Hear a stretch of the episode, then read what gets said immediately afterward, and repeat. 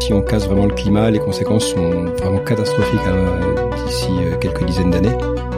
J'ai vécu euh, dans mes triples de faire du lobbying sur le climat et de voir à quel point c'est difficile et à quel point on a du mal à faire bouger les choses. Bienvenue sur Sismic, le podcast qui explore les futurs à partir de ce qui bouge aujourd'hui.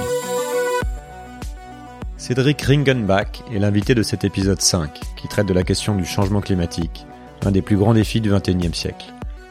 Cédric a durant six ans été le président du Shift Project, un groupe de travail qui a pour vocation d'éclairer le monde des décideurs économiques et le monde politique sur les questions d'énergie, de climat et de transition vers un monde post-carbone. Nous parlons des différents scénarios climatiques pour les décennies à venir, des causes du réchauffement et ce que l'on fait aujourd'hui pour limiter la casse, de la COP21, du lien entre énergie et croissance et des convictions de Cédric sur ces sujets et sur notre avenir.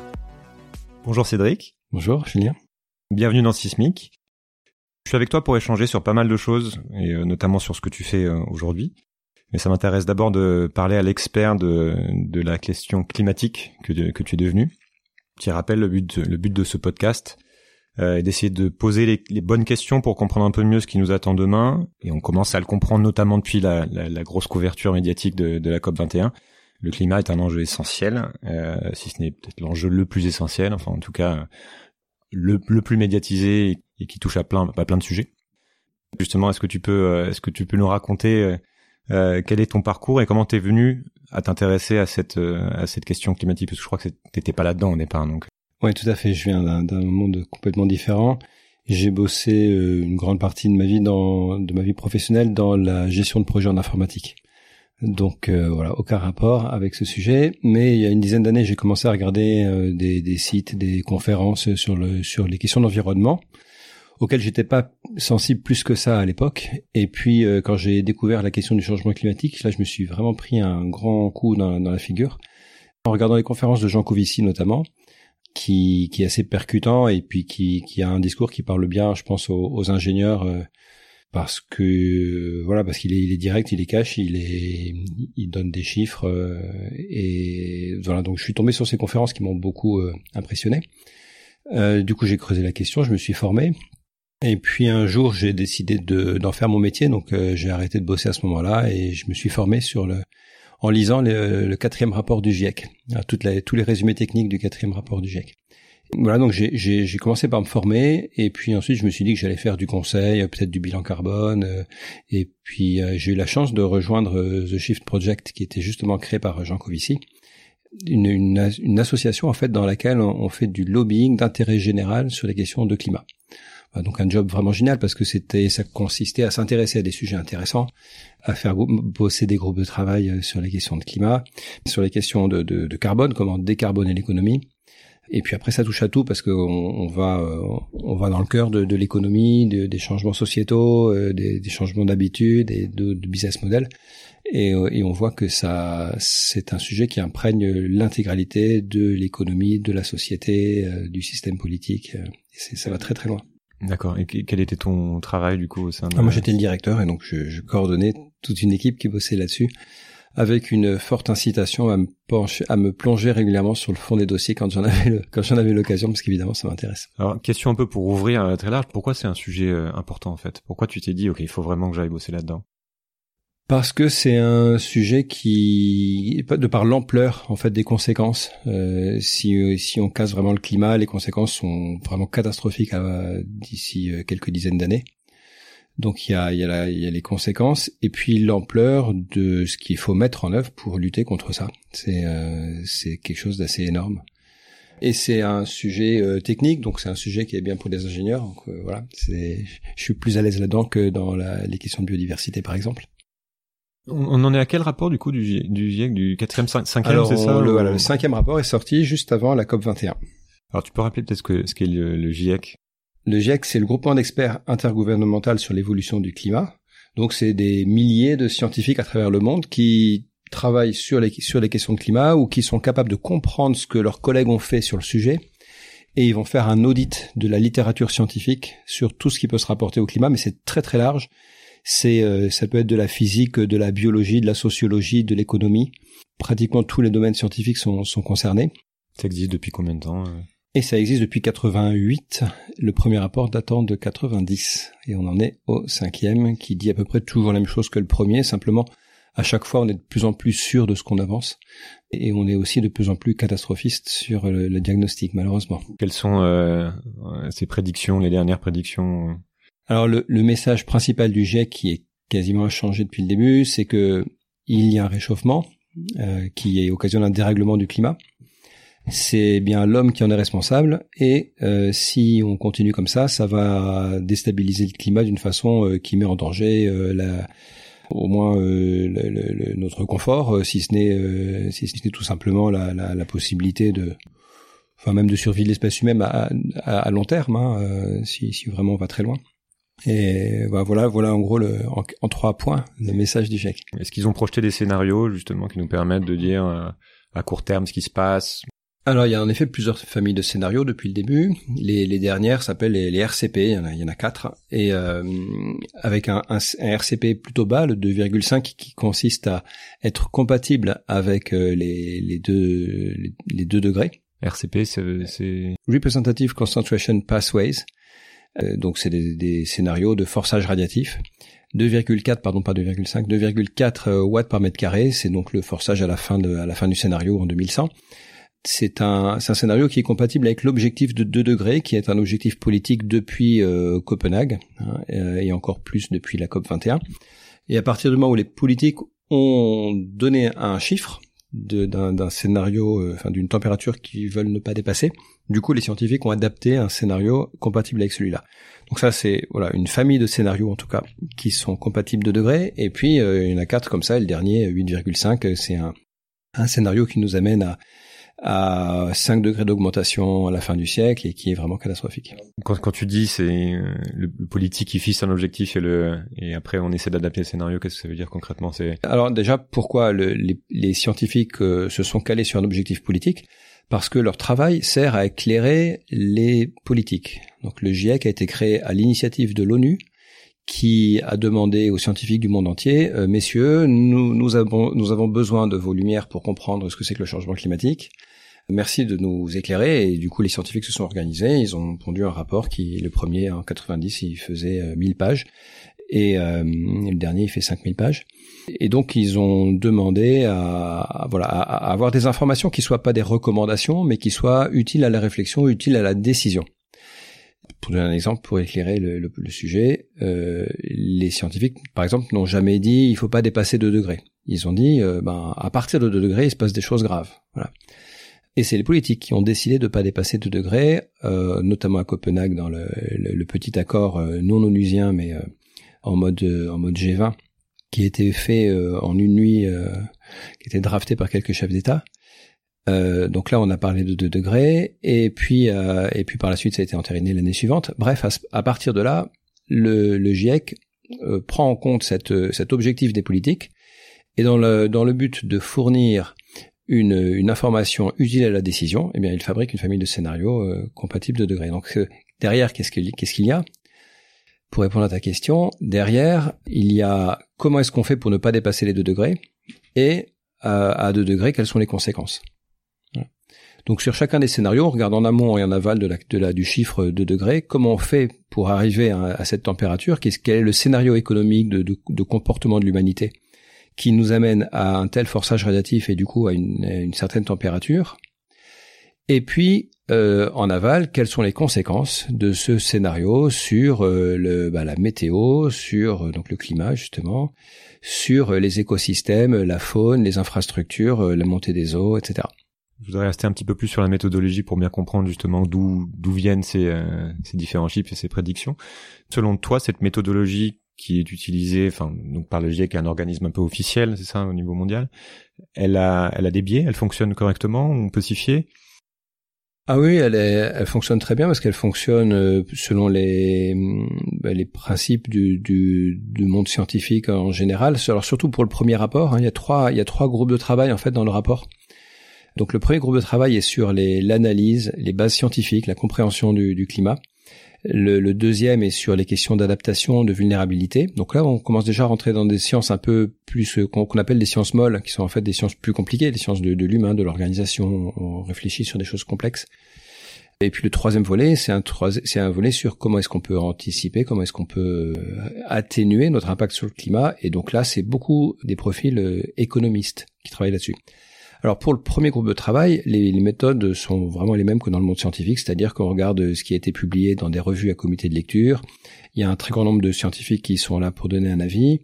Il faut, faut, rappeler un point en, science, les premiers sceptiques sont les, scientifiques eux-mêmes, c'est-à-dire qu'on ne considère jamais une théorie euh, 100% euh, valable, c'est-à-dire que d'ailleurs dans le, rapport, il y a pour chaque, chaque fois qu'on énonce quelque chose qu'on a compris, on dit à quel point on en est sûr et on dit que euh, on est sûr à 90%, 95%, 99% éventuellement, mais jamais 100% parce que c'est 100% en science ça n'existe pas.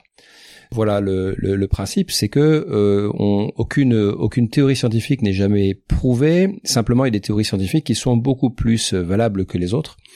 Et aujourd'hui, euh, ce serait pas très euh, utile, par exemple, de remettre en cause que la Terre est plate, que la Terre est ronde plutôt, que euh, qu'elle tourne autour du Soleil, etc. ou remettre en cause le premier principe de thermodynamique. on peut toujours, hein, parce que le premier principe de thermodynamique, il n'est pas, il n'est pas vraiment prouvé. Il est juste observé à maintes égards tous les jours, et personne ne, ne, ne parierait contre ce principe. Bon, voilà. Donc il y, a, y, a, des choses, il y a, y a, jamais rien qui est 100% prouvé au sens mathématique, mais il y a des choses euh, pour lesquelles on a un faisceau d'indices euh, vraiment euh, de plus en plus significatif, et ça devient complètement illusoire de, de, parier contre ces... Par exemple, le fait que le réchauffement climatique soit dû à l'homme, on est passé d'une probabilité de 90% à 95% puis alors même euh, oui on a même passé une probabilité de, de 66% au début hein, les premiers rapports. Les premiers rapports c'était euh, bon c'est il y a une suspicion une grosse suspicion et puis euh, je sais en tout cas qu'au troisième rapport on avait une probabilité qui était on utilisait le terme likely donc ça veut dire plus de 66% c'est très précis de probabilité que l'homme soit responsable du, du, changement climatique. Et puis le quatrième rapport c'était very likely donc ça veut dire 90% le cinquième rapport, c'est euh, extremely likely. Donc là, on est sur 95% euh, de probabilité que l'homme est bien responsable du, du changement climatique. Non, là-dessus, il y a, y, a, y a, vraiment plus, plus aucun doute. Et quand on dit 95%, c'est une borne inférieure en fait. Hein. concrètement, euh, personne personne n'en doute. Quelle est la science en fait autour de ça? C'est-à-dire comment fonctionne concrètement le, le réchauffement climatique? Pourquoi ça s'accélère? Il y a j'ai en tête que en fait ce qu'on a émis euh, collectivement sur les 20 ou 30 dernières années équivaut à tout ce qu'on a émis avant. On, est sur ces euh, on est sur ces critères-là, sur ces ratios-là. Et ouais, en effet, il y a une notion d'exponentielle euh, dans le dans la les émissions de CO2. Et c'est essentiellement le CO2 du coup qu'on émet. Ou... C'est oui, il y a, y, a, y a plusieurs gaz à effet de serre. Le CO2 il représente les trois quarts du problème, et puis après il y a la, le, le, le quart restant, c'est le méthane, protoxyde d'azote et quelques autres petits gaz à effet de serre. Et pour euh, illustrer cette, euh, cette exponentielle dont tu parles, en effet, euh, tout ce qui a été émis depuis à peu près 1975, ça représente tout ce qui a été émis avant 75. Voilà, donc toute l'histoire de l'humanité jusqu'à 75 a émis autant de CO2 que nous depuis une quarantaine d'années. Euh, donc c'est quelque chose de, de, de, vraiment exponentiel, quoi, de vraiment incroyable. Est-ce que ces scénarios prennent en, en compte les, les, effets de point de rupture, ou alors est-ce que c'est pas possible tout simplement de les prendre en compte, c'est-à-dire ce sont les points de rupture, enfin tipping point en anglais, c'est ces points à partir desquels finalement on n'arrive plus à faire de prévisions. Donc pour le coup, c'est compliqué de les prévoir. Mais j'ai en tête par exemple, qu'est-ce qui se passe si euh, le, le, permafrost commence à libérer euh, du méthane ou de ouais, des gaz ou l'acidification des océans, etc. Alors euh, non, tout ce qui est tout ce qu'on appelle les tipping points ne peuvent pas être intégrés dans les modèles, donc on les on les met de côté. On, ce qu'on essaie juste de dire, c'est à partir de quelle température, quel forçage radiatif, ils ont des chances d'apparaître. Donc c'est c'est en général au-dessus de 2 degrés hein, que la probabilité commence à devenir significative. Ce sera peut-être de 2,5, 3,5. Euh, peut-être 4 si tout va bien, mais en tout cas ça, ça, ça se déclenchera au-delà d'un certain seuil. Euh, et après, ben non, parce que c'est c'est c'est une vraie réaction en chaîne très compliquée à, à modéliser. Euh, c'est des quantités monstrueuses de méthane si par exemple si le permafrost se met à fondre. On en voit, on en voit venir. T'en as en tête déjà qui sont qui sont en train finalement de, desquels on s'approche? Des, des, seuils comme ça Mais non, on peut pas trop, on peut pas trop savoir. On voit du permafrost qui font, on voit des des poches de de, de méthane se comment dire se, se libérer, ouais. se libérer dans l'air euh, dans, dans, la toundra et puis ça fait des grands trous dans le sol c'est assez impressionnant Donc, euh, donc voilà, ça fond et des choses, il y a du méthane qui se libère, mais euh, c'est très difficile de faire une évaluation globale. C'est très diffus. On a du mal à le mesurer. Et puis, euh, puis c'est c'est que le début du phénomène. Donc on est on est loin d'une d'une fonte généralisée pour l'instant. On a on a malheureusement beaucoup beaucoup d'incertitudes sur ces sur ces éléments-là, sur le seuil auquel ça se déclenchera. Euh, même sur l'évaluation des quantités de méthane euh, dans le sol, on sait juste que c'est des quantités monstrueuses, c'est très très très et, quantité. le méthane est... Et le méthane est, 25 fois plus puissant que le CO2 euh, sur un siècle. Donc si, si on parle de réchauffement très rapide, il faut même prendre en compte qu'il est plus de 100 fois plus puissant que le CO2 à l'instant T. Après, il a une durée de vie plus courte, mais si si on a un déclenchement qui nous qui fait exploser la température, il n'y a pas besoin de regarder sur un siècle. ce, qui est, ce qui est important, c'est plutôt sur 10 ans. Donc on a voilà, on a ces, ces, ces éléments-là qui sont des choses, euh, ben on voudrait pas trop savoir comment ça se passe. En fait, il euh, faudrait mieux que ça n'ait pas lieu du tout. Et dans le doute, dans le doute, ben n'essayons pas quoi. Voilà, ne, ne, faisons pas une expérience en grandeur nature. Euh, on reste en dessous des 2 degrés si on y arrive. On dépasse pas trop si on n'y arrive pas. Et voilà t'as pas mal échangé sur ces sujets-là, notamment euh, au travers de conférences ou euh, bah, plus plus ou moins grande échelle. Donc j'imagine que tu as beaucoup discuté de tout ça. Quel est le sujet qui est euh, le ou les sujets qui sont généralement assez incompris en fait dans la manière dont on parle du climat. Pendant longtemps, par exemple, ça a pu être le sujet de notamment aux États-Unis qui était discuté, c'est est-ce que est-ce que l'homme est responsable ou pas? Est-ce qu'il y a d'autres sujets comme ça qui sont encore énormément débattus? Sur la mesure, sur la manière de faire les projections, sur euh, dans, le, dans le grand public? dans le grand public ou dans la communauté scientifique en fait ou alors est-ce qu'il y a une unanimité dans une unanimité dans la communauté scientifique ou? Non sur les sur les grands messages du, du rapport il n'y a pas de débat. Après dans le dans l'opinion publique en effet euh, même, même la responsabilité de l'homme est encore remise en cause par certains notamment parce que c'est c'est quelque chose d'assez insupportable psychologiquement de se dire qu'on est responsable de, de ce bazar donc c'est, faut pas en vouloir aux climato-sceptiques. C'est c'est une réaction euh, presque physiologique. Hein, de, le déni, c'est médicalement, on sait ce que c'est. Enfin, euh, d'un point de vue d'un point de vue neurologique, neurologique, on sait on sait comment ça se passe et c'est c'est une réaction normale de survie. Oui, les climato-sceptiques, bon, il y en a quelques-uns qui sont payés par euh, les par les grands pétroliers aux États-Unis, c'est possible, mais euh, en France, c'est pas le cas. C'était pas le cas de Claude Alec, par exemple. À il y en a encore beaucoup en France de, de Non, il y en a, il y en a, il y en a de moins en moins, évidemment, mais euh, mais il y en a encore, et, et c'est une réaction qui est voilà, qui qui qu'il faut prendre comme c'est, psychologiquement trop dur de se dire qu'on qu'on est responsable de tout ça et donc on veut pas regarder ça en face. On, on trouve, on croit la première personne qui nous dit quelque chose qui nous rassure. Et, et c'est très puissant hein, de, de, d'avoir envie de croire quelqu'un qu'on aime bien ou quelqu'un qui nous dit quelque chose qui nous plaît.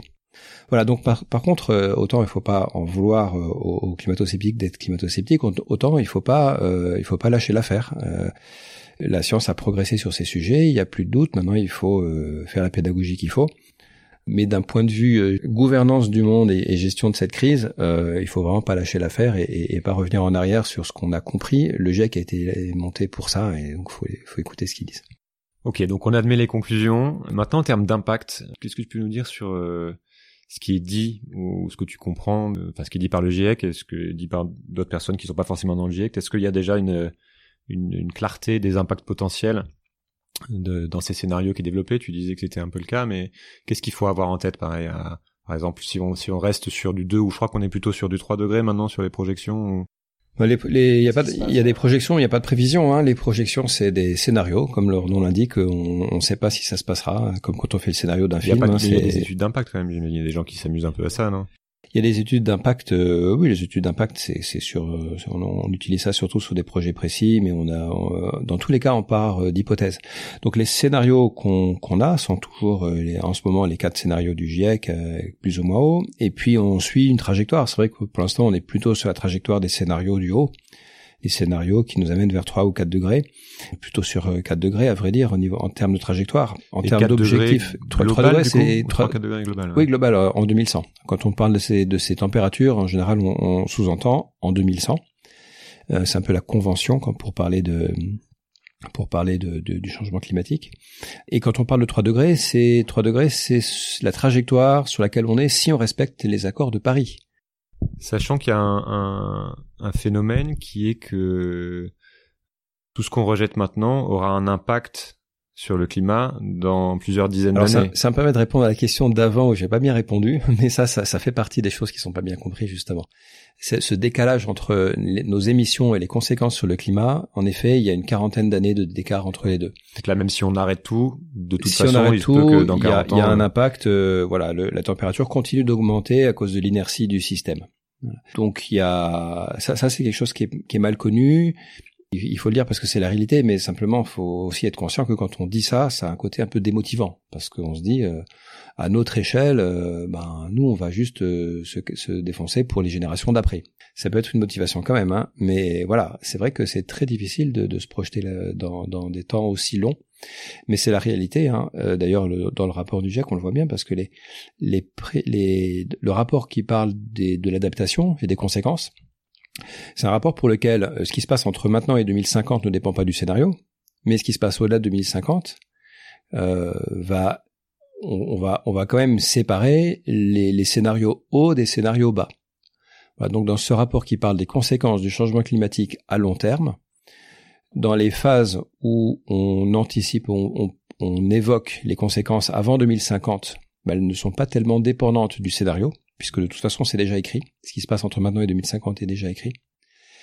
Et par contre, quand on fait des, des, des projections à plus long terme des conséquences du climat, eh bien là, on va euh, on va regarder en fonction de si on est dans un scénario haut ou scénario bas, euh, parce que ce sera pas les mêmes, les Mais mêmes C'est hyper, intéressant en fait. Je pense, je pense qu'effectivement c'est euh, c'est assez mal compris parce qu'on a l'impression que les actions qu'on va en- qui vont être mises en place sur les dix prochaines années vont avoir un impact euh, positif immédiat ou pour pour sur Alors, une ça, aura un impact que- immédiat sur les émissions de CO2. sur les émissions. Au moins voilà. ça, on pourra Mais le vérifier, on pourra le mesurer.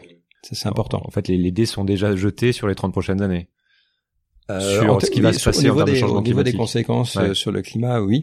Euh, non, par contre, euh, on, on, on peut pas dire qu'on verra rien parce qu'on verra quand même le- l'indicateur premier qui est euh, les émissions de CO2 et de gaz à effet de serre. On va pouvoir les mesurer. Donc ça, c'est quand même, euh, ce sera une grande victoire. Le jour où on verra les émissions baisser sur du long terme, hein, sur plusieurs années de suite, euh, là, ce sera une grande victoire. Euh, et puis le jour où on verra la concentration en CO2 se stabiliser, là aussi ce sera une grande victoire, mais on n'y est pas du tout. On a beaucoup parlé autour de la COP 21, euh, notamment- enfin en France, j'imagine qu'on a entendu beaucoup parler, mais c'était quelque chose qui était médiatisé. Concrètement, comment ça a été, euh, comment ça a été euh, reçu en fait par la par la communauté? Moi, j'ai l'impression qu'il y a eu beaucoup de gens qui sont enthousiasmés, enthousiasmés que ça a été vécu par beaucoup, en tout cas médiatiquement, comme un succès, même s'il n'y a pas de, de choses contraignantes. Comment ça a été vécu par l'intérieur de la, enfin par la communauté scientifique de l'intérieur? Je pense qu'il y a globalement euh, une lucidité sur le fait qu'il il faut regarder le verre à moitié plein euh, de, cette COP. On peut évidemment se lamenter que ce soit pas suffisant, mais euh, il y a des engagements qui ont été pris qui étaient, c'était pas gagné d'avance du tout. C'est quand même très très difficile de mettre autant de pays d'accord autour de la table sur des objectifs comme ça. Euh, le boulot qu'a fait l'équipe de Fabius sur le sujet a été euh, un boulot incroyable. Ils ont bossé pendant deux ans, euh, plus de deux ans même, euh, à faire le tour du monde, à rencontrer les chefs d'État un par un euh, pour les pour les convaincre, euh, à avoir tout le monde autour de la table, y compris les pays du G77 euh, qui sont euh, donc les pays les plus pauvres de la planète. Et il y a eu des difficultés jusqu'au tout dernier moment, euh, cinq minutes avant que Fabius remonte sur l'estrade pour annoncer la, ouais, pour annoncer euh, que que l'accord était conclu. Euh, il était encore, euh, il était, bah, il était encore en train de discuter avec euh, la négociatrice de l'Afrique du Sud, qui était la, la, la présidente du G77, qui qui était quand même très très froissée d'avoir vu une première version du texte où on avait une formulation sur euh, il y avait il y avait un, problème de vocabulaire entre shall et should dans une phrase qui voulait dire que c'était en gros contraignant ou pas contraignant. Euh, si on gardait la phrase avec un shall, c'était contraignant, ça voulait dire que ça passait devant le Congrès américain qui aurait jamais accepté. Euh, si on laissait should, c'était considéré par les, les constitutionnalistes américains comme non contraignant et par conséquent Obama pouvait faire un décret euh, présidentiel. Et donc c'était impératif, on savait tout le monde savait pertinemment que si euh, si, si c'était pas Obama qui signait, euh, ça passait pas. Donc ça servait à quoi de faire un accord qui de toute façon n'aurait pas été ratifié par les Américains Donc euh, il a, on, a eu un problème de traduction en fait d'une version entre l'anglais, le français euh, qui s'est qui s'est pointé comme ça dans le texte au petit matin et puis qui a été corrigé par la suite. Il a fallu rassurer tout le monde que non non non c'est pas euh, c'est pas les États-Unis qui nous ont tordu le bras, c'était vraiment une erreur de traduction. Euh, parce que je, je, me suis même longtemps posé la question et, et, j'ai eu la réponse par des, des, gens qui étaient au cœur des négos pour me dire non non en effet il y avait vraiment cette histoire de de, de voilà de traduction et donc rien n'était gagné et ils ont réussi à vraiment un tour de bras avec ces, ces accords et maintenant il faut surtout pas lâcher euh, pas lâcher l'affaire. Euh, du coup qu'est-ce qu'il fait concrètement en fait de d'une manière générale et, et, et, notamment depuis cette euh, COP 21 est-ce qu'il y a les choses ont changé, il y a des choses qui se mettent en place, euh, euh alors, ou alors on continue d'émettre toujours plus. Euh... Alors on continue d'émettre toujours plus, ça c'est une mauvaise nouvelle, oui, hein, les, les, émissions n'ont pas baissé. Euh, alors il y, a des, il y a des batailles sur les stats, hein, parce qu'à un moment donné la Chine avait des émissions fortement en baisse, mais euh, avec les, les, le doute qui plane sur leurs statistiques, euh, je pense qu'il faudra attendre quelques années pour pour savoir si c'est si c'est réel. mais donc concrètement, ben ça c'est euh, maintenant c'est chaque pays dans, son coin qui doit travailler. Hein. Euh, les négociations continuent sur des points techniques. Euh, il y a un gros round de, négociations maintenant qui est, qui est enclenché sur comment on met ça en œuvre, mais le sujet est surtout un sujet pays par pays qui doit, qui, chaque pays doit mettre en place son, son, plan climat ou continuer ou affiner son, son plan climat. Euh, et, et, et, là, on voit qu'on rentre dans le dur, quoi. Il y a, Alors, nous, des pays qui arrivent à diminuer. Euh, parce que moi, pour, moi, j'ai l'impression qu'il y a quand même un lien assez étroit entre euh, croissance économique, euh, croissance du PIB et consommation de l'énergie et du coup, selon la. C'est là le cœur du sujet. Oui, en effet, le découplage, c'est-à-dire continuer de faire du PIB en faisant moins de CO2, le découplage est quelque chose de très très très difficile à faire. Il y en a qui arrivent ou? Alors les Chinois, ils découplent un petit peu, mais enfin un vrai découplage, ça voudrait dire qu'ils ont réussi à baisser leurs émissions pendant que le PIB augmente. Donc ça, c'est pas encore le cas. Euh, il y a un découplage partiel, c'est-à-dire que le PIB augmente euh, plus vite que les émissions. Voilà. Donc euh, en Chine, a, en Chine, il y a un vrai découplage. En tout cas, d'après leur, leur, derrière un découplage, il peut y avoir une externalisation de la pollution vers d'autres pays. C'est pour ça que nous, on a fait un découplage en, Europe, puisqu'on a exporté nos émissions en Chine, puisque maintenant c'est eux qui, qui manufacturent nos produits. Mais en effet, qu'est-ce qu'il y a derrière l'économie? Derrière l'économie, il y a des services rendus et des produits qui sont fabriqués, donc il y a de la matière qui est transformée, donc il y a de l'énergie qui est en œuvre. L'énergie aujourd'hui, elle est encore à plus de 80% euh, fossile et donc euh, on fait difficilement de l'énergie sans faire du CO2. Alors après, euh, donc découpler déjà l'économie de l'énergie en œuvre, c'est déjà compliqué. Et puis ensuite, découpler l'énergie du CO2, ça veut dire décarboner l'énergie. ça aussi, c'est très difficile. Ça avance très lentement. Pour l'instant, on est encore beaucoup au charbon, au gaz, au pétrole. Et même si on, on développe très vite certaines énergies renouvelables, elles restent très très très minoritaires. On a combien de, en part à peu près d'énergie renouvelable alors en fait, les énergies renouvelables qui pèsent vraiment, c'est c'est le la biomasse et l'hydroélectricité. Hein. Ça, ça, ça fait partie des choses qui sont mal comprises en effet par les gens publics. Place, euh, pour l'essentiel. Oui, parce qu'elles sont déjà en place. Alors le bois, euh, le bois, c'est tout simplement euh, dans certains pays le bois qu'on va ramasser dans la forêt pour se chauffer. Hein. Donc ça, c'est bien de l'énergie. C'est considéré comme du renouvelable le bois? Si, les forêts sont bien gérées, c'est renouvelable. Et puis si on en coupe trop, ben, ça devient de la déforestation. Et en effet, euh, là, ça, on considère que ça émet du CO2. Ensuite, il y a l'hydro, qui est pas nouveau en effet. En France, les grands projets d'hydro, ils datent du début du siècle, euh, et, puis on a, on n'en fait pas du tout les, les, grands titres. Et du coup, l'opinion publique a l'impression que les énergies renouvelables majeures sont l'éolien et le photovoltaïque, qui représentent encore une part infime de la du total. Je suis même pas sûr qu'on ait dépassé le pourcent sur euh, sur ces énergies. C'est peut-être le cas aujourd'hui, mais enfin ça reste que de, ça reste de l'ordre de, de un ou quelques pourcents. Mais ça reste, voilà, ça reste très faible. C'est en, c'est en fort développement. C'est là qu'il y a de l'activité économique qui se crée. Donc c'est de ça qu'on parle, mais ça reste très petit. Et on a tendance à regarder. Euh, alors quelquefois, euh, c'est, ça fait plaisir de regarder vers à moitié plein. Et on dit que ça a progressé de plus de 50% sur une année. Enfin, c'est vrai qu'il y a des chiffres sur certaines énergies et des chiffres qui sont assez impressionnants, mais euh, on part de rien. Donc, j'ai en tête que même si on, même si on va au taquet sur le renouvelable et qu'on développe à fond, ça restera une part infime de nos besoins énergétiques en effet, alors si, si on se dit euh, sérieusement qu'est-ce qu'il faut faire pour euh, sauver le climat, euh, la première réponse, elle est certainement pas dans on va développer les énergies bas carbone. C'est c'est évidemment quelque chose qu'il faut faire, mais si on met notre énergie là-dedans, toutes nos, toutes nos efforts là-dedans, on passe à côté de l'essentiel. L'essentiel, c'est quoi? C'est découpler cette économie de la de l'énergie consommée. Et puis, c'est surtout également, à un moment donné, on ne on peut pas faire autrement que de euh, peut-être baisser le PIB. En fait, j'en sais rien, mais il faut revoir de fond en comble le système économique, arrêter de produire des choses qui ont peu de valeur ajoutée, qui servent pas à grand chose, et, euh, et se réduire l'économie à tout ce en quoi elle produit vraiment de la valeur ajoutée. Et je pense que c'est vraiment pas la totalité de l'économie. Ensuite, il faut produire avec une énergie bas carbone, réduire l'énergie qu'on consomme pour produire, euh, la décarboner. Et, quand on en est là, quand on en est là, en effet, il va falloir développer le renouvelable. Mais euh, il y a tellement de choses à faire avant.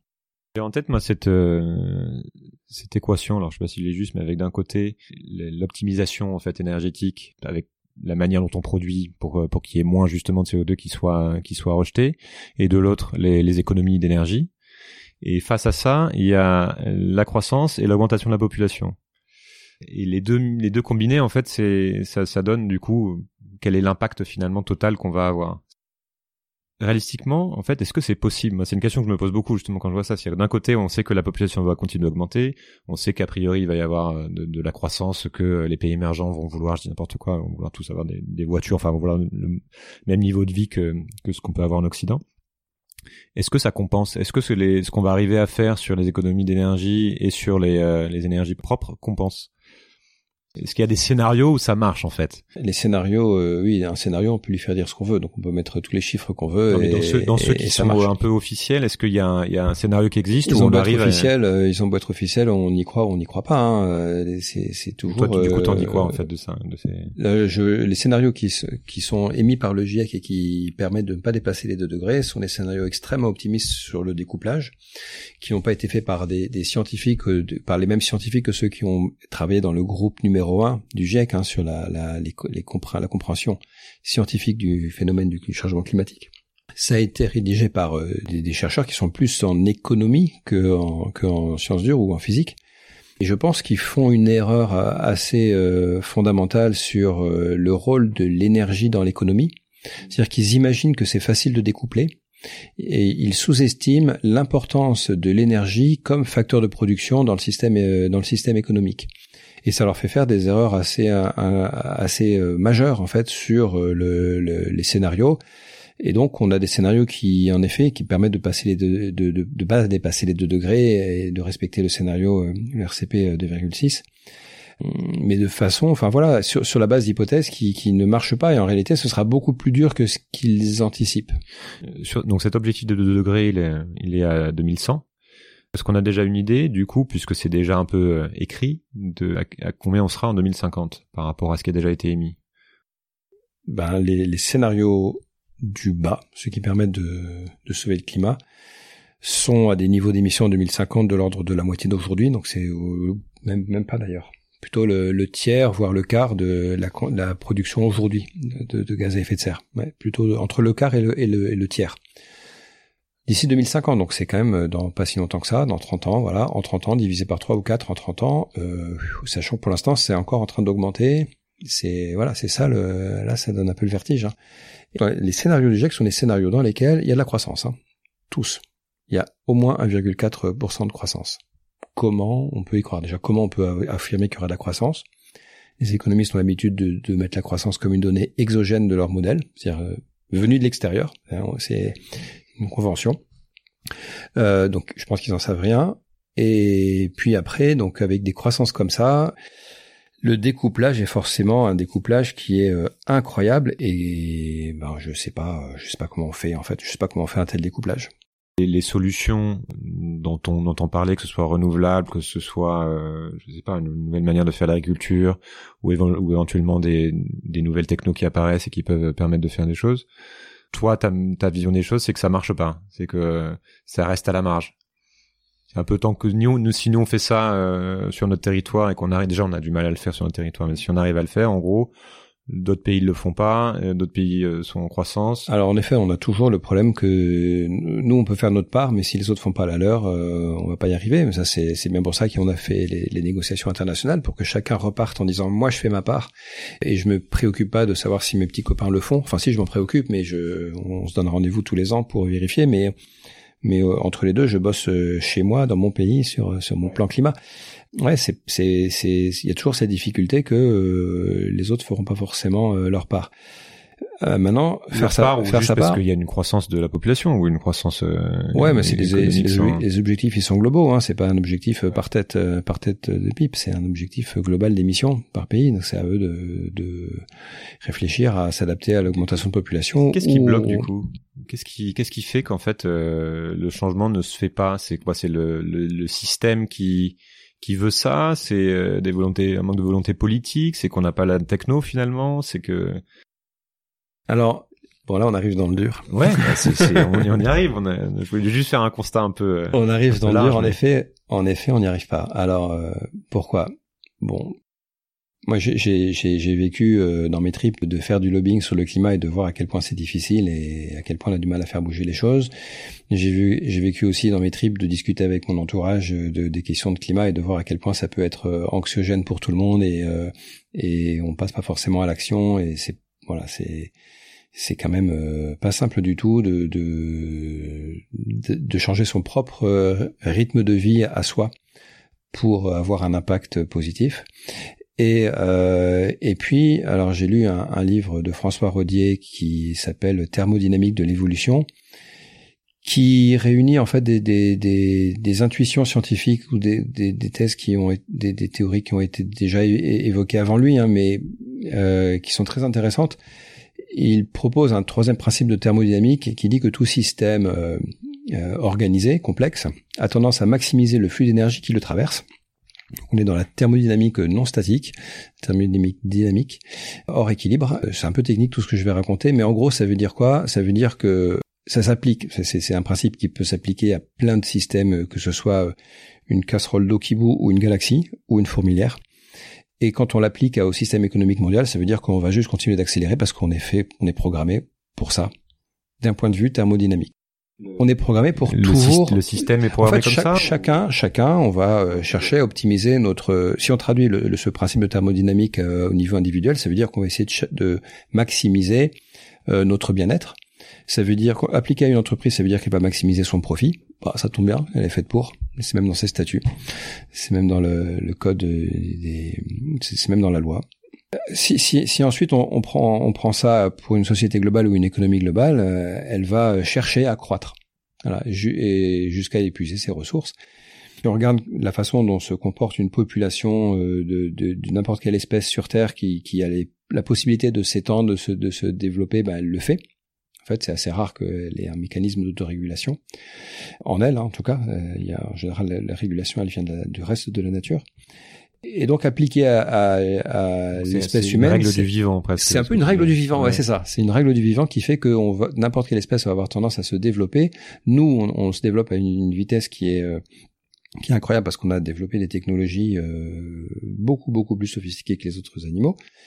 Et, et donc on, on, a on a ça en nous, c'est quasiment dans nos gènes que de vouloir au niveau individuel hein, se développer, préserver son sa sécurité, préserver son, son confort, etc. À part que si on fait la somme des, de ces, de cette inclinaison individuelle au niveau de la société, ça fait qu'on va croître, quoi. On va croître en, termes d'économie. Et, et, la conséquence aussi, c'est qu'on va, on va consommer de plus en plus d'énergie et, utiliser de plus en plus de ressources. Donc, on aura beaucoup, beaucoup de mal à lutter contre ça. Ça veut dire vraiment lutter contre ce que nous sommes contre notre nature. Bah, les, gens qui, ont, qui, qui, en sont à ce niveau de réflexion euh, que, que, je rencontre autour de moi et qui, qui, en sont un peu à ce niveau de réflexion ont un peu senti ça dans leur trip, c'est-à-dire que à un moment donné, vouloir baisser euh, son empreinte écologique de façon euh, compatible avec la planète, bah ça va à l'encontre de nos, de nos aspirations naturelles, hein, vraiment. Et c'est et c'est ça peut être douloureux. Tu penses que c'est nos aspirations naturelles ou que c'est c'est un modèle dans lequel on a été éduqué? Il y, a, y, a, aussi un modèle dans lequel on a été éduqué qui n'a pas facilité les choses parce que sur il y a beaucoup de nos besoins qui sont artificiels. Il n'y a pas de société un peu plus frugales qui ont pu exister? Ah bah si, si, si, il y a des, des sociétés beaucoup plus frugales qui ont, qui ont existé et j'espère qu'on va pas, euh, enfin ceux, ceux, qui existent encore sur Terre euh, et qui ont eux des chances de survivre à ce qui peut se passer à l'avenir, j'espère qu'on va pas euh, trop s'attaquer à la, au peu de ressources qui leur restent et qu'on va pas trop casser le climat qui dans, lequel ils évoluent, parce que c'est peut-être eux les futurs survivants de l'humanité. C'est intéressant, ça m'intéresse aussi de voir comment tu en es arrivé à, à cette réflexion, parce que j'imagine que tu, au sein du Shift Project, tu as beaucoup parlé du climat, tu as beaucoup parlé des solutions qui existaient, à essayer de travailler sur ces solutions. C'est quoi Tu t'avais déjà cette euh, cette vision des choses ou c'est venu progressivement? Non, c'est venu progressivement. Je suis rentré au Shift avec l'envie de, de bouger les choses, euh, de d'agir, d'être dans l'action. Il faut faire quelque chose, il faut trouver, il faut développer le, exactement. le durable, etc. Euh, je suis toujours dans cette dans cette optique-là. Hein. Il y a pas ça, j'ai pas abandonné. Hein. C'est juste que je autant j'ai pas abandonné, autant j'ai du mal à croire que le reste de mes concitoyens seront capables de d'adhérer jusqu'au bout à, à, ce qu'il faut faire pour vraiment donc tu continues de... la planète. Donc j'ai, je suis, je suis parti du shift il y a un an et demi, et donc j'ai continué des, à réfléchir sur ce sujet, notamment. Alors je, me, je m'intéresse à la permaculture, donc c'est pas anodin parce que la permaculture c'est à la fois euh, on veut réduire notre empreinte, mais on veut aussi s'adapter à ce qui peut arriver euh, à l'avenir, notamment s'adapter au changement climatique euh, qui est déjà enclenché. J'ai lu le, livre de Pablo Servigne qui s'appelle Comment tout peut s'effondrer, qui m'a fait un peu un déclencheur aussi, et j'ai eu l'impression de voir écrit des choses que je pensais pour, pas mal de gens. déjà, ouais, pour beaucoup de monde, je crois que ça a fait ça. Des choses que je pensais déjà depuis longtemps, et ça, ça a été bien de cristalliser ça dans, dans, dans un, dans un écrit. Du coup, ta réponse, c'est de, de revenir à, à, la Terre. Revenir à la Terre, c'est une bonne façon. Euh, ça, ça a plein de vertus.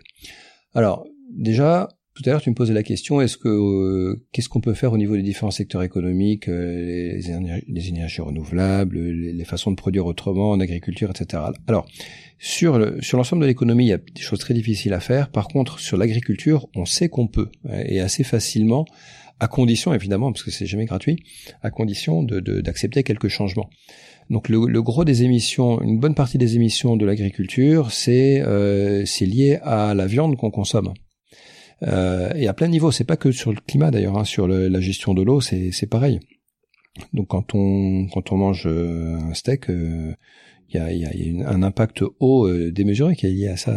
Pour un kilo de viande, c'est 1500 litres d'eau consommée quelque part dans le monde. Donc c'est bien beau d'éteindre l'eau du robinet quand on se lave les dents, mais bon, si c'est pour si c'est pour se faire un steak juste après, c'est un peu dérisoire les 3 litres qu'on a économisés.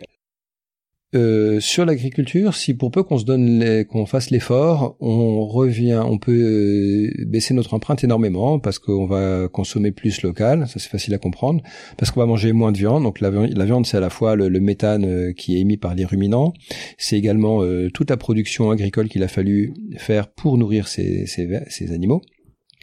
parce qu'on leur fait, on fait manger aux vaches des céréales alors qu'elles sont herbivores. Bon, c'est chercher l'erreur. Euh, et ces céréales, c'est des tourteaux de soja qu'on a fait pousser en Amérique du Sud euh, après un grand coup de déforestation de l'Amazonie. Donc on a on a émis euh, on a émis du CO2 parce qu'on a brûlé ou coupé des arbres pour faire de la place. Au passage, on a niqué l'humus hein, au bout de quelques années en général, donc bien joué pour la pour la survie de la planète, c'est sympa. Et puis euh, derrière, on va faire de l'agriculture intensive avec du protoxyde d'azote parce que parce qu'il y a des engrais et voilà. Et donc en méthane, protoxyde d'azote, CO2, on a, le, le, trio gagnant. Euh, et, et, et, donc il y a une, un impact très important de, de, de certaines consommations euh, voilà, de, dans nos aliments. Donc ça, on peut, on peut. Il s'agit pas d'arrêter la viande. Hein, il s'agit de dire euh, on est conscient de l'empreinte et du coup euh, on en mange moins. Et quand on en mange, c'est la fête. voilà, un steak tous les mois, c'est la fête et c'est cool. Euh, donc le, le, le bœuf, euh, l'agneau, le mouton. Et puis euh, après il y a le, aussi le, le, fait d'arrêter les intrants, d'utiliser, de, d'arrêter d'utiliser des fertilisants artificiels qui sont fabriqués à partir de méthane et qui dégagent du protoxyde d'azote. Donc en fait tout ce qu'il y a derrière l'agroécologie, le bio, euh, sont des choses qui vont dans le bon sens pour limiter l'impact euh, de l'agriculture sur le climat. Alors pourquoi c'est très c'est très utile de, de, revenir à la terre? C'est aussi, je pense que aussi surtout revenir à la terre, ça a une vertu euh, pédagogique très importante. C'est-à-dire que on, on, vit dans un monde qui nous éloigne de de, de la terre mère, euh, de, de, ce qui nous fait vivre. on ne sait plus ce que sont, comment poussent les légumes, on ne sait plus à quoi ressemble on, et puis même l'extraction des minéraux pour pour nous pour fabriquer nos téléphones portables, on, en est très très très loin. Ça a lieu dans d'autres pays, on, on le voit pas. Voilà, si on si on devait y participer nous avec nos petits bras, je pense qu'on réfléchirait autrement. Euh, mais, mais pour ce qui est de revenir à la Terre, oui, il y a, y, a, y a un vrai impact, une, un vrai impact psychologique de se dire euh, ah oui, ok, ça pousse comme ça, euh, ça marche comme ça, avec le réel, voilà, de reconnexion avec le réel, alors qui est qui est euh, ça donne l'illusion que qu'on peut se rapprocher de l'autonomie c'est c'est c'est l'autonomie c'est quand même vachement compliqué hein, parce que quand on parle de d'un retour à la terre en général on parle d'un petit potager pour se faire plaisir on fait pousser des tomates et, des salades mais c'est pas ça qui nous qui amène le plus de calories hein. Euh, on continuera d'avoir besoin de céréales avec des moissonneuses batteuses en général euh. du coup ton projet c'est c'est quoi aujourd'hui pour revenir à, ça? Pour ce qui est de pour ce qui est d'un engagement on va dire éco-citoyen euh, Aujourd'hui, j'ai plus envie de réfléchir à ce qui peut se passer dans le cas où ça se passe pas bien, puisque ça me semble assez inéluctable que ça va pas bien se passer. Alors, ça, ah, ça... Là, tu pars sur, sur quelle échéance euh, alors, bah, alors, la question est la question des échéances c'est une des questions qui se pose justement et j'ai pas de réponse à vrai dire. Hein, tu dis à un moment donné. Bah oui, alors c'est au, au, minimum avant euh, la fin du siècle, vu vu la tête des scénarios euh, sur lesquels on se dirige euh, avant la fin du siècle, il y a des choses très très graves qui se passent en termes de de rendement agricole et du coup de migration des populations. Quand on voit quand on voit la difficulté qu'on a eu à accueillir 10 000 migrants en France alors que demain ce sera peut-être des millions quand demain, hein, dans quelques dizaines d'années, hein, mais enfin peut-être même pas des dizaines d'années d'ailleurs, hein, je sais pas, mais ça, ça peut vite devenir des millions, donc c'est, on est totalement incapable de gérer ça. Donc l'échéance de l'échéance des événements et, quand est-ce qu'ils peuvent se présenter, je je je sais pas, c'est une une question importante, mais il faut aussi se poser la question quoi qu'il arrive, qu'est-ce qu'on est capable de faire? Et puis les les choses graves qui peuvent arriver vont pas forcément venir à première vue du climat. On est aussi sous tension par rapport à l'approvisionnement énergétique. Le, le, pétrole, on on peut pas produire plus de pétrole que ce qu'on produit aujourd'hui, et dans pas longtemps, ça va commencer à décroître. Et il se pourrait que ça décroisse de 3% par an dans un avenir euh, de quelques années. Hein. Euh, c'est le rythme de déplétion des, des, puits, euh, des puits de pétrole. Pour l'instant, ils sont remplacés par ceux qu'on met en œuvre, qu'on met en, production au fur et à mesure, mais ça peut décliner assez vite. Donc ça, ça, ça met quand même l'économie sous, sous tension, euh, ça, ça, crée des, ça crée des, des, des, difficultés et ça empêche la croissance d'avoir de, lieu. Et le système est tellement basé sur la croissance que un manque de croissance peut le déstabiliser. Donc en fait, ce qu'on va voir arriver, c'est peut-être plus des crises d'ordre économique que d'ordre énergétique ou euh, climatique. Et là, quelle forme ça peut prendre euh, J'en sais rien. On a juste vu qu'en 2008, la crise financière était assez euh, majeure. La prochaine, parce qu'il n'est pas du tout exclu qu'il n'y en ait pas d'autres. La prochaine, quelle forme elle aura, quelle ampleur euh, Est-ce que les États seront capables de sauver les banques cette fois-ci Est-ce que c'est pas les États qui feront faillite La financière, finalement, tu vois pas mal de choses qui, qui peuvent arriver et déstabiliser le système. Oui, voilà, le système est fragile et donc euh, bah, si, on reprend les conclusions, par exemple, du Club de Rome qui a sorti son rapport en 72, euh, les limites à la croissance. Ce, ce, rapport nous dit que quelque part au cours du 21e siècle, on va avoir une baisse de la production industrielle, une baisse de la production alimentaire et en conséquence de ça, une baisse de la population. Voilà concrètement, voilà, voilà. Alors concrètement, qu'est-ce que ça veut dire une baisse de la population? Ça veut dire que les gens meurent de faim. Ça veut dire, mais en fait, c'est ce qu'ils ont dit. C'est un chose, c'est quelque chose de modélisé, de lisse, euh, si tout va bien. C'est-à-dire que dans un modèle, on peut que décrire le monde tant qu'il marche comme on, comme il marche aujourd'hui. Donc tout va bien. En réalité, euh, il va pas se passer ça, je pense pas. Il va se passer des choses euh, différentes. Il va se passer, il peut y avoir des guerres, il peut y avoir c'est quoi, guerre, famine, épidémie, le, le, fameux. Euh, bah, il peut se passer tout ça. Il peut se passer des, alors il peut se passer des famines dans certaines parties du monde et pas dans d'autres. Il peut se passer euh, des migrations du coup. Il peut se passer euh, des déstabilisations sociales, économiques et, et, les crises financières. Pourquoi pas, puisque le système financier est pas du tout régulé. Il est, très, il est très fragile du coup. Il est hyper efficace, mais la contrepartie d'être efficace, c'est qu'en général, on n'est pas résilient mon intuition avec le système économique est très peu résilient et il peut se casser la figure facilement.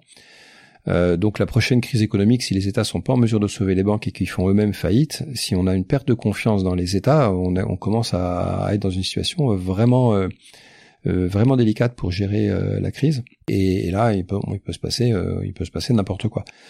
Ce qui m'intéresse aujourd'hui, c'est de réfléchir à, ce qui peut se passer et ce qu'il faut faire pour introduire de la résilience à un maximum d'endroits. Donc tu pars de, cette hypothèse qui est que on n'arrivera pas à résoudre le problème climatique et d'autres problèmes que tu viens d'évoquer, que donc il va y avoir potentiellement un effondrement de certaines structures euh, ou des flux migratoires importants, etc. Et que ce sur quoi il faut se concentrer, c'est anticiper ces choses-là, se poser des questions sur nos modèles de société, nos modèles de gouvernance, nos modèles économiques, euh, nos modèles de survie, pourquoi pas. Et donc c'est ça les questions que tu creuses aujourd'hui. Ouais, voilà. Alors c'est surtout pas euh, jeter l'éponge par rapport au climat parce qu'il faut continuer de de, de mettre en place des plans climat, de réduire notre empreinte, de continuer de convaincre tout le monde. Et en parallèle de ça, je suis assez convaincu qu'on n'arrivera pas au bon niveau d'engagement euh, global. Donc pour anticiper, préparer. Pourquoi? Parce que dans un monde qui part en vrille, ce qui me fait le plus peur, c'est perdre mon humanité. En fait, c'est d'arriver à des situations de survie où euh, je sais pas moi, euh, des, des, gens sont obligés de tuer pour survivre, euh, on, on, en réduit d'autres en esclavage. Euh, j'ai pas envie de, de, de, perdre ma liberté avant, avant, la fin de ma vie. Euh, du coup, c'est quoi la, le, ton plan C'est faire la permaculture pour aller la, cultiver toi-même La permaculture, c'est intéressant parce que ça répond à beaucoup de questions de, de qui sont de cet ordre-là. Déjà, c'est c'est un des techniques qui concerne entre autres l'agriculture. Donc, euh, on est sur les questions de, de, de survie pour euh, ce qui est au moins de, l'alimentation. Mais c'est bien plus large que ça. C'est également des modes de gouvernance, euh, des, une façon d'être, une philosophie, une, une, une façon d'être avec les autres, la concertation, l'échange, l'empathie et qui sont des outils, à mon avis, utiles pour que euh, on soit capable de rester solidaire, dans, y compris dans des conditions de crise assez assez difficiles.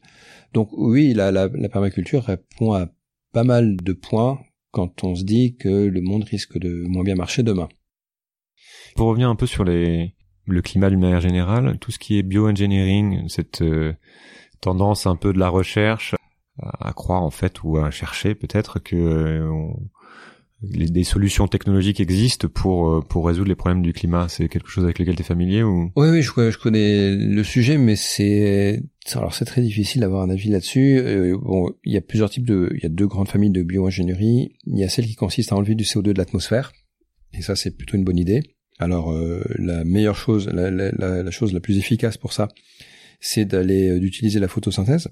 Donc la nature fait ça très bien, elle capte du CO2 avec un très mauvais rendement, mais on s'en fout, elle fait ça toute seule, donc euh, donc euh, autant en profiter. Donc par exemple, on coupe des arbres, soit on les séquestre dans des charpentes et puis on les fait durer 200 ans avec un traitement contre les champignons et, euh, et on a séquestré du carbone pour de vrai.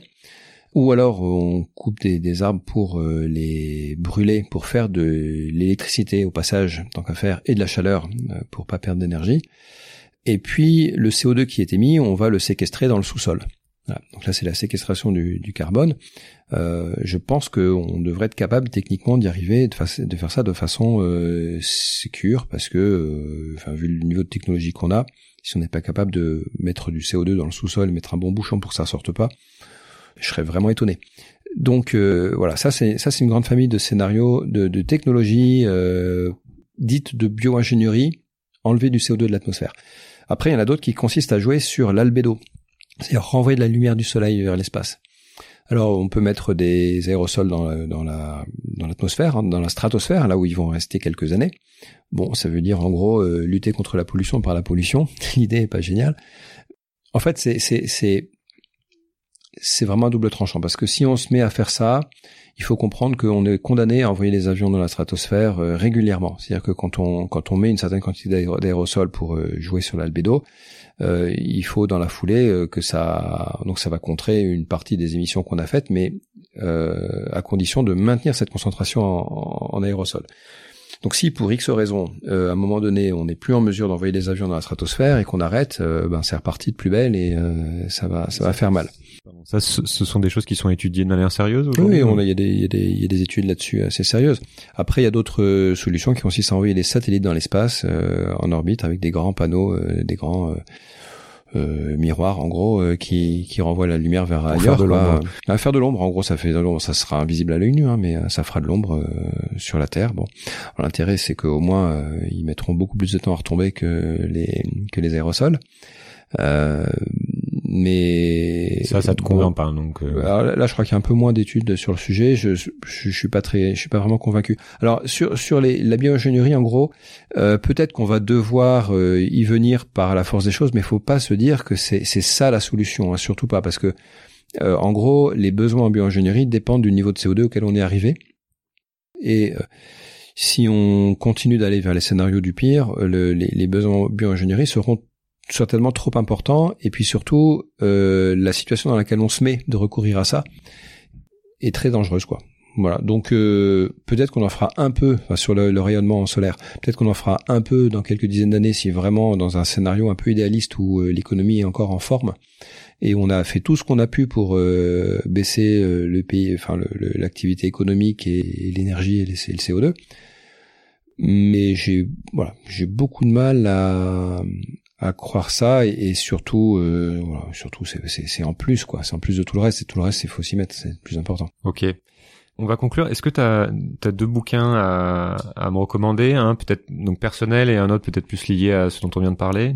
Ouais, en fait, deux, non, deux, deux qui ont un lien, un lien différent avec le sujet. Alors, on a déjà parlé de Pablo Servigne euh, et Raphaël Stevens. Euh, donc, comment tout peut s'effondrer. C'était vraiment une, euh, un déclencheur parce que parce que là, je voyais écrit des choses que je pense depuis longtemps et ça m'a fait du bien. Et puis surtout, ça a permis de libérer la parole de plein de gens qui pensent euh, la même chose et qui aujourd'hui ont du coup un vocabulaire commun et se retrouvent et c'est bien.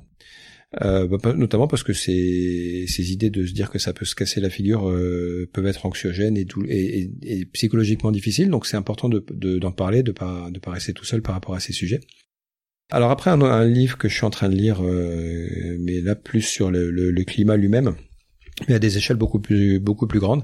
C'est un livre de Gilles Ramstein qui s'appelle Voyage à travers les climats de la Terre et qui retrace l'histoire de la Terre depuis le tout début et des climats qu'elle a connus et c'est passionnant. Alors surtout quand on s'intéresse au climat, de prendre un peu de recul comme ça et de voir ce que le, climat a pu changer dans des, proportions euh, incroyables quand on est sur des grandes échelles la Terre notamment a connu des périodes, euh, a, priori, a connu des périodes de boules de glace, c'est-à-dire qu'elle était complètement glacée. Il y, a, il, y a, il y a, combien de temps ça? Alors c'était il y a deux, plusieurs milliards d'années, euh, il y a des périodes euh, à deux et quelques milliards d'années, des périodes plus récentes, il y a eu plusieurs phénomènes comme ça. alors on se dit mais comment ça peut marcher? Parce que si c'est vrai que si la Terre se refroidit beaucoup, elle, elle, devient toute blanche et du coup elle envoie tous les rayons du Soleil vers l'espace et, et elle est condamnée à rester comme ça en fait. Et on aurait pu penser que si c'était arrivé, euh, euh, ce serait toujours le cas. Et en fait, quand elle est euh, dans cette période de glace comme ça, les mécanismes qui enlèvent du CO2 de l'atmosphère ne fonctionnent plus. Donc c'est une, des, phénomènes d'érosion des silicates qui, sont un phénomène très très lent, hein, mais qui permet d'enlever du CO2 de l'atmosphère. Euh, sur du long terme, ces phénomènes ne fonctionnent plus et du coup le, petit peu de CO2 que les volcans envoient dans l'air suffit à réchauffer la planète. Alors ça veut dire que ça monte à des niveaux de des concentrations de en CO2 qui sont monstrueuses. Euh, c'est sur des millions d'années évidemment, mais donc euh, ça permet à un moment donné d'avoir assez de CO2 dans l'atmosphère pour réchauffer avec l'effet de serre la Terre, et puis du coup ça se met à fondre, et puis il y a une débâcle incroyable sur quelques milliers d'années où toute la, la, surface fond et puis ça le CO2 euh, enfin le CO2 continue de continue d'augmenter parce que ça se réchauffe et euh, ça parle aussi des des périodes que l'homme a connues euh, alors ça va de voilà ça va du début de la Terre jusqu'à la période actuelle y compris le réchauffement d'origine anthropique et c'est et c'est vraiment passionnant. On va dire que c'est passionnant pour des gens qui sont qui s'intéressent déjà bien au climat. C'est quand même c'est quand même je trouve assez assez pointu. Et avant de lire ça je pense que des ouvrages de vulgarisation sur le changement climatique actuel sont plus plus approprié, mais c'est c'est vachement. Moi, j'ai beaucoup aimé. Ok, super. Merci beaucoup. Cédric. Merci à toi. À bientôt. À bientôt. Merci beaucoup d'avoir pris le temps d'écouter cet épisode. N'hésitez pas à découvrir les autres épisodes déjà publiés dans lesquels j'explore d'autres points de vue, d'autres clés de lecture sur les forces à l'œuvre qui feront le monde de demain. Vous pouvez vous abonner à ce podcast sur votre appli préférée pour être sûr de ne rien rater, et je vous invite aussi à laisser un commentaire ou un avis, 5 étoiles si possible, sur Apple Podcasts ou iTunes pour m'aider à rendre ce podcast visible. Vous pouvez retrouver cet épisode sur sismic.fr avec toutes les références citées ainsi que d'autres liens pour continuer à creuser les sujets évoqués. C'est Sismic, c'est demain et ça bouge. À bientôt.